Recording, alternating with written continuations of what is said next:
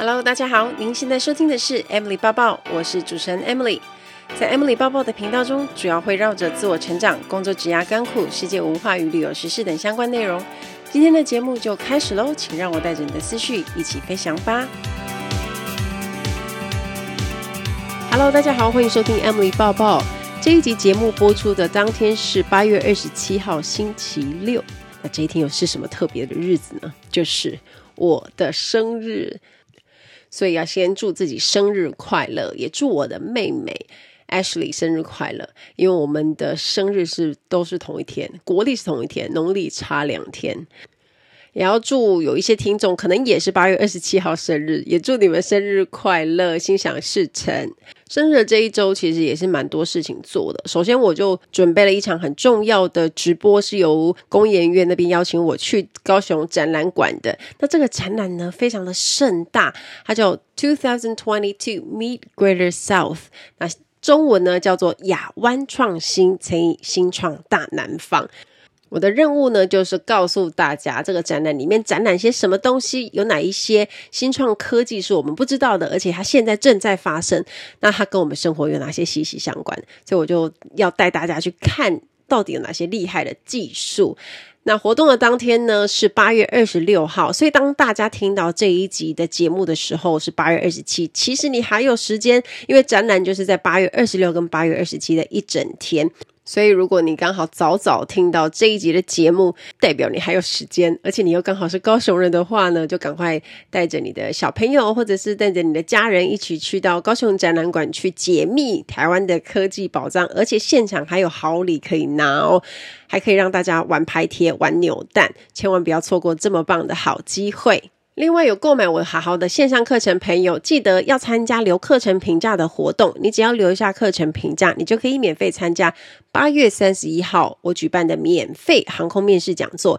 啊！当然，如果你还没有购买课程的朋友呢，你也可以直接购买。那看完之后，一样帮我留下课的评价，也可以一起参加这个讲座哦。课程的资讯我就放在节目的叙述栏。我记得有一次，有一个长期合作的公关公司伙伴，他在合作完准备要做结案报告的时候，特别写了告诉我说：“谢谢 Emily 又一次的帮忙，每一次跟你合作都很放心，都能够准时交稿和发文上线，不会被拖延到。”啊，之前你好，欢迎登机的 Podcast 主持人袁鑫，他在访问我的时候啊，也很好奇的问我说：“诶，你都不会拖延吗？你是怎么样克服的？”那其实我自己，我也有一点点的拖延症。只是说呢，拖延就是影响自己的东西，OK。但如果影响到别人的事情，我就比较不会发生这种情形，就比较谨慎，都还是会准时，因为我不想要留下坏的印象给别人。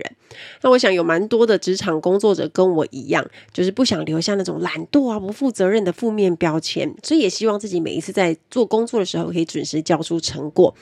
每个人都会有拖延的原因，有些人可能单纯想偷懒，那有些是比较没有时间观念，或者是自己有一点太多 loading，包了太多工作，结果没想到超出自己的负荷，那一堆事情压到最后一刻才有时间赶出来，还让自己很焦虑、很有压力。我觉得拖延这件事情在所难免，但是呢，在有时间的压力下，要怎么做才能够事半功倍，就是关键。所以今天我们聊一下，要怎么样工作才能够省力又有高效能，让你不会再焦虑，也在 deadline 之前可以交出完美的成果。我们做一件事情一定有目标跟原因，我觉得这些原因分成两种。第一种像是就是要交报告，因为老师说你不交就没有分数；那要交企划案，因为主管说这份简报很重要，如果没交出来你就完蛋了。那像这一些就是属于外力因素，有人逼着你一定要交出来的原因。另外也有因为你对自己许下的承诺，像是要减肥呀、所以哦这个礼拜要上四次的有氧的团课，可是辞职赖在家里不想出发，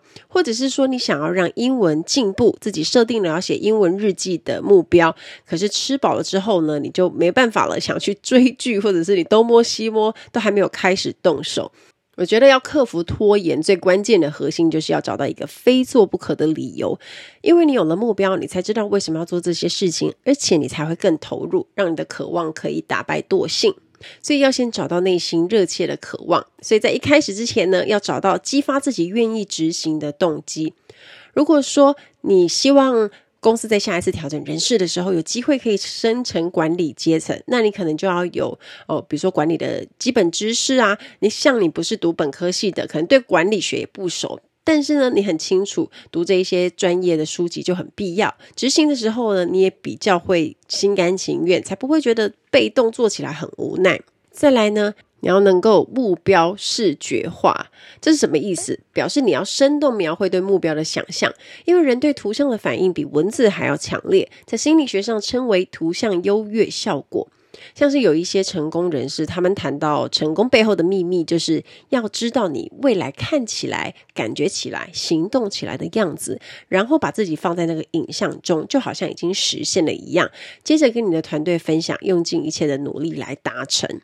所以，像前面想要升职的目标，你想要成为某部门主管的时候，你就要去想象它。我当你达成那个目标，你跟朋友分享的激动啊，或者是你冲回家跟家人说这个好消息啊，大力拥抱的情境，让你的目标突然觉得它就在你的面前，变得很生动。所以你在想象的时候呢，能够有越小的细节越好，要制造出达出目标之后的兴奋感，再来要营造马上行动的急迫感。因为如果脑中想法一堆啊，你就立下目标，可是时不时会出现那种哦，明天再开始做这样的想法，你就会一直拖延下去。那另外，我觉得一个对工作有效率、有帮助的方式，就是不要先安排时间表。没错，我不是讲错，我说的就是不要先安排时间表。为什么呢？因为我们设定了很多的时间表，你回头来看呢，有哪一些真的是按照时间发生的呢？这样的状况应该不太多，所以应该要做的事情是先行动再说，不不要安排那种太精细的时间表。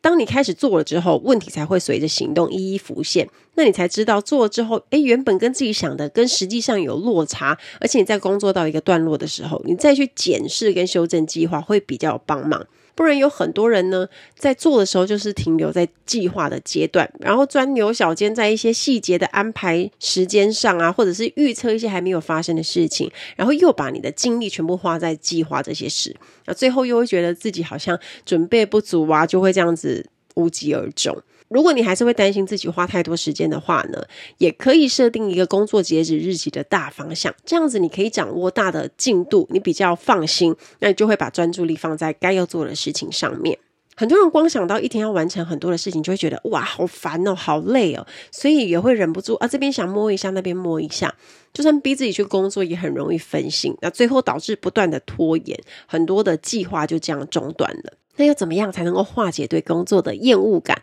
而且还能够让自己进入心流的状态呢？就要先从不讨厌手上的任务开始，因为人呢会自然逃避不想做的事情或是麻烦的事情，尤其是对需要花时间思考的事，会觉得特别的麻烦跟厌烦，大家就会去回避它。所以最好的方法就是让工作变成不用多想，就是立刻可以动手执行，就比较能够降低抗拒的心理，顺利开始做工作。我们每天要做的工作有分两大类，第一类是作业型的工作，不需要用太多的脑力可以完成的工作，例如呢，文件的制作啊、会议的前置作业、整理桌面啊，或是剪辑影片等等。第二类是思考型工作，必须要用你的头脑思考的工作，比较像智慧型的作业，像是新企划的规划啊、文字稿的撰写啊，或者是经营策略。拍摄主题的脚本发想等等，这些都比较是思考型的工作。那比起劳力呢，人更害怕劳心，就是要透过大脑思考的步骤。比如说要去运动，但是如果你每天还要思考几点出门、去哪里运动啊、穿什么衣服啊、做哪项运动啊、带哪些用具，不用两个礼拜，你自己一定会放弃，因为会觉得很麻烦，还不如待在家里看电视还比较舒服。所以，为了要避免一想到就烦，干脆就自己不要想，把作业都标准化，规定自己每天下午五点到健身房跑跑步啊，然后每天要把衣服、水壶、鞋子都准备好，放在运动的包包里。所以，当我们工作完下班，就不需要多想，直接就可以去运动。那想要告诉大家呢，你在帮工作建立一个架构的时候，有三件事情是比较重要的。第一件事情，不要依赖才能。很多人会觉得定步骤很麻烦，依临时的状况去调整比较方便。这样就是按照个人的才能来做事。因为当一件事情缺乏标准化做法，都要有弹性能够变通的话呢，执行的时候就会发生一些没效率的状况出现，会很浪费时间跟精力。举个例子，当我自己要拍一些保养品的商业合作的时候，我要先找摄影棚，依照摄影棚有一的配置来设定一些情境，然后开始写大纲，然后看需要拍哪些照片，我会按照顺序写出来。例如，要先拍我跟产品的合照，再来去拍产品的外观跟包装，接着产品的质地，最后是使用的情境。如果说我到摄影棚才临时想说，诶，我这个乳液要这样拍，精华要这样拍，然后结果我先拍了质地。把瓶身用的油油的，又要清洁，又回头又说要拍产品的外观跟包装，无形中就会浪费很多时间啊！而且比如说有些保养或者是面膜，它是有步骤的，那步骤下来就是要按照那步骤拍。可是如果没有先 set 好，然后让摄影师跟着我的 flow 拍，它这样子呢，其实。做起来不仅会没有效率，而且它也会很混乱。所以建立工作架构的时候，务必要详细记录每一个步骤，减少那种到时候再说啊，或者临时才决定的那种模糊地带。这一点是蛮难的，可是尽量减少，这样子你一定会让自己工作起来更有效率。啊，第二件事情就是不仰赖意志力。人的意志力很容易受到身心状态的影响，有时候啊，我们意志力很强，就可以克制欲望，可是有时候就会变得很随性，因为意志力薄弱。所以在定工作方法的时候，我们应该要用工作的架构去 push 自己，而不是靠坚强的意志力。有了架构，我们就会按照步骤做，那至少就会有一定的成果出来，不用每一次的工作都要勉强自己。哇，挤出那个意志力来很辛苦，这样压力也会减少很多，也可以顺便建立自己的工作习惯。第三件事，不要靠记忆力，人的记忆力超级不可靠的。记得我跟大家说嘛，随着年纪越来越大，可能记忆力会越来越不可靠。尤其工作一多，可能上一秒讲过的话，准备要去做什么，下一秒就忘记了。我其实真的很常这样子诶。后来我觉得。比较保险就是记录下来。如果我有在电脑前面，我就打在我待办的事情上面；如果没有电脑，我随手拿一个便利贴也会写在上面。等到当下忙完之后就可以参考。所以，如果我们有工作的架构，或是我们做一个检核表，就可以让行动不用花太多的脑力，可以顺利的开始，不会拖延。当我们做好工作架构的步骤，就要把一些会干扰我们的因素通通排除。要先问大家，你觉得多工比较有效率，还是专注比较有效率呢？我想有一些人会觉得，同时能够处理好几件事情，看起来是比较有效率的。可是其实要跟大家说，专注才能够把事情做好。举个例子，你一边开会一边处理手机上的讯息，多数的人就会觉得，诶，其实你有听到，听了大概就够了。可是啊，当你后来要执行会议里面的决策，你才会发现自己对会议的内容好像理解的不够完全。后来做的东西呀、就会这边漏那边漏，那回头时来补救，最后还造成自己的失误。一个人如果只看得见眼前的事情，突发状况又一直在干扰自己。正在进行的工作，你最后每件事情其实都只做了一部分，那你就会觉得，诶，今天的工作好像这里也好忙，那边也好忙，可是没做什么东西，那你也记不起来自己到底做了什么。所以在做重要工作的时候，我们可以用一些小习惯提醒大脑要进入专心的状态。像是你可以安排一个工作地点，比较不会被人家打扰，可以深度进行工作。比如说，像我觉得，呃，九点到十一点是我头脑很清醒的时候，我就会到附近家家里附近的咖啡店写作，那我就可以很专心的进入心流啊。再来，你要设定一些禁止事项跟规范，比如说我现在要写东西，那我就规定自己一个小时之内不要去看 Line，不要去看手机的讯息，或者是任何的来信。或是呢，在一小时之内，我要写八百字草稿的目标等等。那像这样子呢，其实就会比较有效率。那我提醒一些随时要看讯息的朋友，如果你一直被打扰啊，你其实都是没有进入心流，你在浅薄的工作状态。因为你会认为，哦，这个手机的讯息要马上知道，要马上回复。那随时随地连线会让你很习惯，也会很被动的去回应。哦，谁丢给我讯息，我就马上回。可是其实重要的讯息并没有那么多，晚一点再回复也不会怎么样。而且你也会有一种错觉，就是我一直在回 email，好像处理很多事情，好像很厉害，很有生产力。可是你却忽略了自己根本就没有进入深度的工作，做一些紧急又很重要的事。所以要建立一个深度工作的模式，可以找一个帮助你专心的事情，比如说像喝一杯黑咖啡啊，或者是运动之后工作，你精神会更好。我们如果有意识降低外在环境的干扰，去排除一些杂念的话，你就会发现，我们其实不需要忙到团团转，也是可以把事情做好做完的。Ladies and gentlemen, welcome on board. This is In-Flight Service Manager Emily speaking. 欢迎来到航空小知识单元。今天的航空小知识，我们要学的这个字叫做 headsets，earphones，指的就是耳机。有耳机，大家才可以在飞机上轻松的看电影跟听音乐。大家应该还记得机上的耳机长什么样子吧？加入国泰的前几年，那个时期的耳机，空服员其实是要摆 hand 派给客人的。所谓摆 hand 就是用手给，怎么用手给？就是当八成的客人都上机之后，组员就会负责在自己的区域，然后拿一个 headset bag 那个耳机袋，然后这样子一大个一个里面大概有好几十个吧，然后就这样。一个客人一个客人派这样，可是你记得我跟你们分享过，空服员在做地面准备的时候是很忙碌的，有很多事情要做，像是毛毯啊，跟着枕头，有的时候要派，然后耳机也要派。那在派耳机的时候，我们。当时都是非常的迅速，因为就没有时间啊，所以客人八成在都在飞机上，可是还有两成的客人会陆续上嘛，所以我们一边派的时候，还是会有客人在那边穿插。最害怕的就是我们急速的在派，然后有客人在忙自己的事情，他也没有注意到空服员在派耳机，或者是他就说，哎，先不用。结果每次起飞之后，他就会叮咚，然后告诉你说：“哎，你没有给我耳机，嗯，我刚刚已经有要给，可是你没有拿，或者是你当下就没有注意到我。”所以，我们每次在派的时候，都音量都会提高，也特别大声，就会希望大家就是赶快拿这样子。我觉得那个时候的地面准备工作就是真的很多。那公司后来也觉得这样子会浪费太多的时间，耳机后来就改了规定说。后来有地勤的人员，他们帮我们直接塞在每一个客人的椅袋内，这样子客人呢在上飞机之后，他就会不管他有没有看，他就在他椅袋内，他也不需要再另外跟我们拿。那除非他今天耳机有损坏的状况下，我们就再帮他换。后来这个规定改，真的是空服员的福音，非常省事。客人上机之后，我们不会再那么混乱，也不会再事情怎么样都做不完啊。当然，地勤人员就会比较辛苦。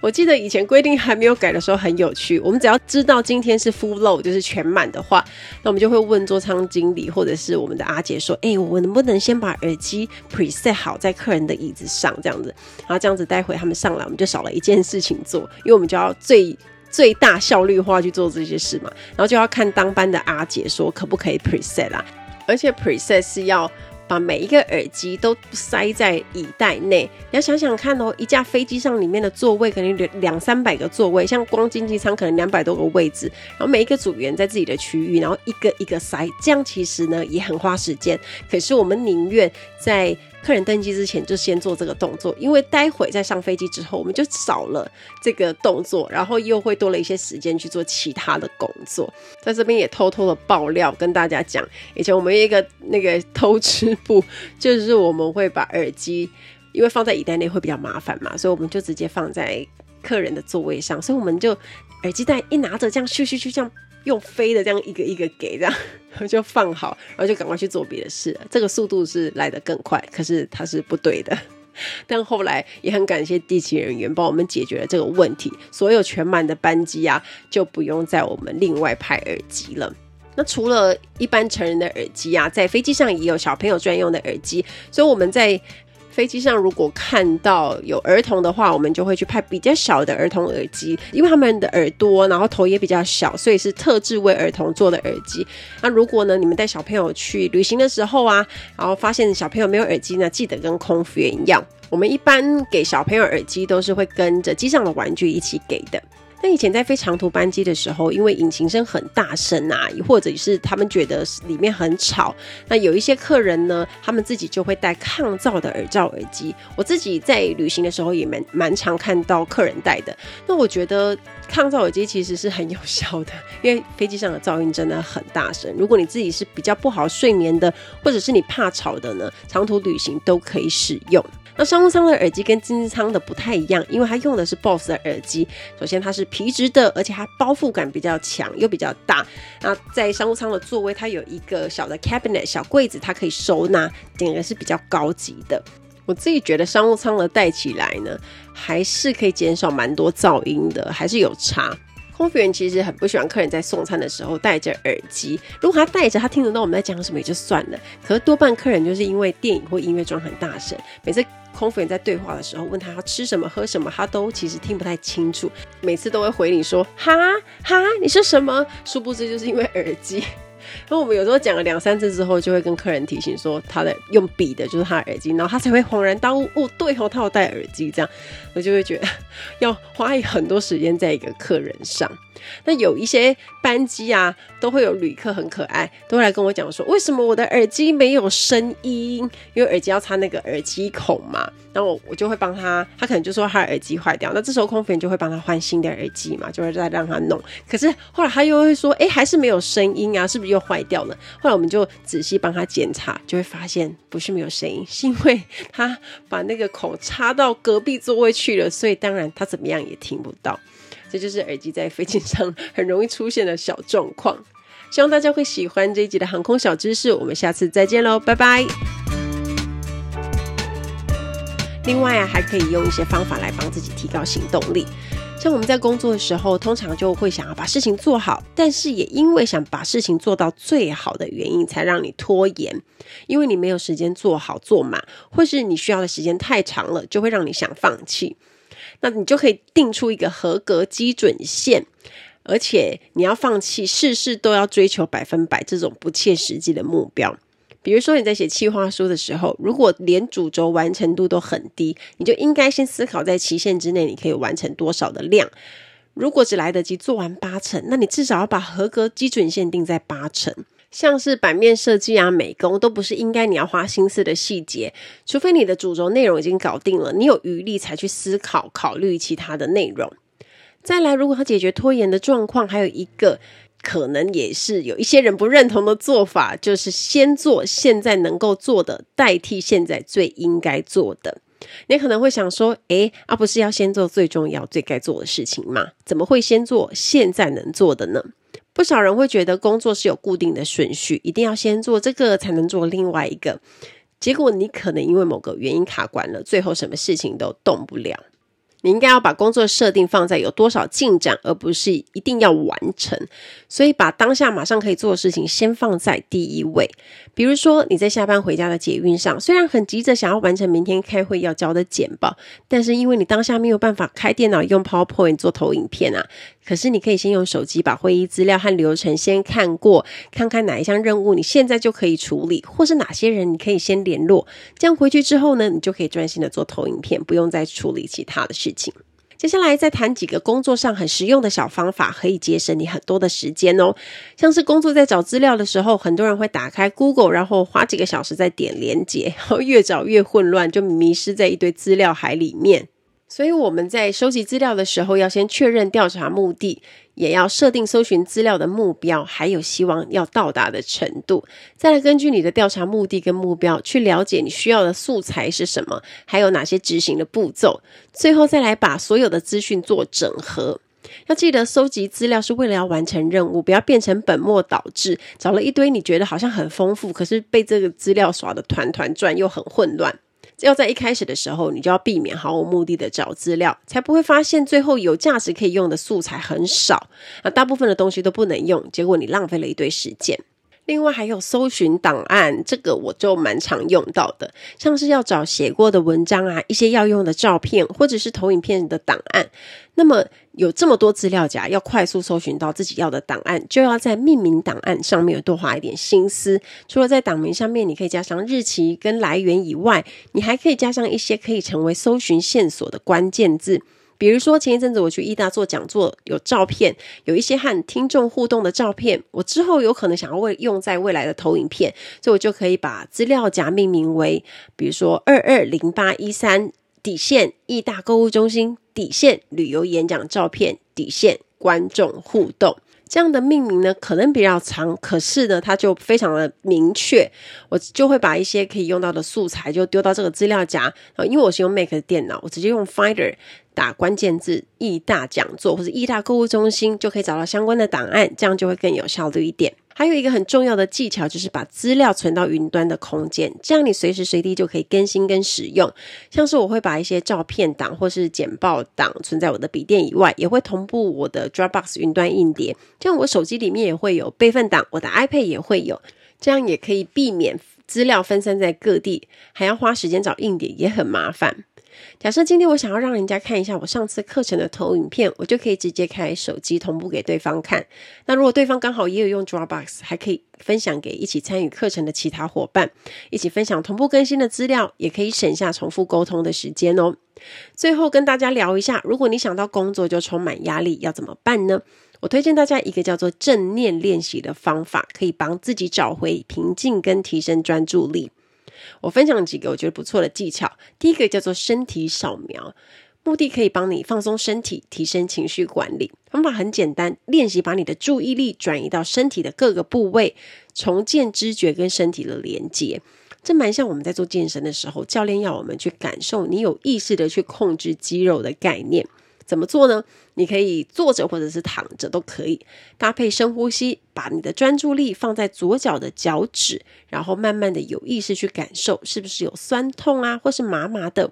如果都没有的话就很好，表示你的脚趾状态是舒服的。接着慢慢把念头转移到左小腿，接下来就换右脚趾，慢慢把意念转移到右小腿、右大腿，好好去感受有没有酸酸的，或是肌肉是不是放松的。接着我们再上移到骨盆。往上感受到腰部有没有因为久坐很酸呐、然后腹部、胸部还有两边的肩膀，再来再往我们双手走，一样从手指往前手背、上手背，最后把意念感觉传达到脖子、喉咙，最后是脸颊跟头顶。有些人可能会觉得有些地方有些疼痛，但是有一些人可能都没有感觉，不过这是正常的，可以透过慢慢的练习，先察觉自己身体，然后透过这些酸、啊。痛或者舒服的感受，练习觉察你自己的情绪。第二个方法是静坐，静坐可以察觉自己的思维惯性，然后再慢慢的去改变。也可以盘腿坐，找一张椅子轻松的坐下都可以，双手放在膝盖的上方，然后搭配深呼吸。这个时候脑中什么都不要想，可以把注意力集中在额头或是头顶。静坐是一种静观的练习，在正常的情况下，心情只要一浮动，身体就会坐不住。所以静坐能够让你自己察觉行为是有惯性的，像是静坐个几分钟，你可能就会想要看一下手机有没有讯息呀，但你没有去思考，诶，这个讯息有没有必要现在就要看？经过静坐的练习，可以在某个念头浮现的时候，我们去退一步分辨它是事实，或者是只是一个有过多情绪的想法。分辨了之后呢，你才能够放下。我觉得还不错。一开始你可以先练习做个五分钟、十分钟，再慢慢延长你的时间。最后一个方法叫做行走静观。行走静观这个方法，就是在日常生活里面要练习觉察最简单的方法。一般我们走路都有很明确的目的，比如说我们今天要走去便利商店，走去上班，大脑就会边走边思考。这个时候行走静观就是要你在走路的时候，要把注意力聚焦在腿跟脚上面，你要感受右脚提起来，右脚往前移动，脚掌落地，踩稳了之后再往左脚提起。那这个走路的步骤呢，你是要有察觉的。虽然你可能会觉得，诶，好像走起来慢慢的，甚至有一点不习惯。但这个方法可以让大脑暂时抽离。举个例子，你在从座位要走去会议室的时候，你就可以练习行走静观。这时候就可以让你的大脑恢复精力，也可以提高你的注意力。这几个动作都可以交换做，甚至你也可以规划你的正念菜单。好比说我早上起床先做十分钟的身体扫描，然后静坐十分钟，下班之后再来做二十分钟的行走静观。每个礼拜一、三、五都做这样的正念训练，就可以帮你减轻压力，锻炼自己觉察能力，找回平静的自己。希望今天的节目可以帮助大家改善一些拖延症，然后用更有效率的方式来工作，才能让你更省力，也事半功倍哦。期待大家跟我分享。听完今天的节目，如果有想法和问题，欢迎到我的粉丝团或是 Instagram 找我，只要搜寻空姐抱抱 Emily 就可以找到我。你也可以截图这一集的节目，分享到你的 Instagram 的现实动态上面 tag 我，让我知道你有在收听，也让我知道你对 Emily 抱抱的看法哦。最后，感谢大家收听这一集的节目，真的非常的感激哦。如果你喜欢今天的节目，也欢迎帮我在 iTunes 评分中留下五颗星的评价哦。我们下一集再见喽，拜拜。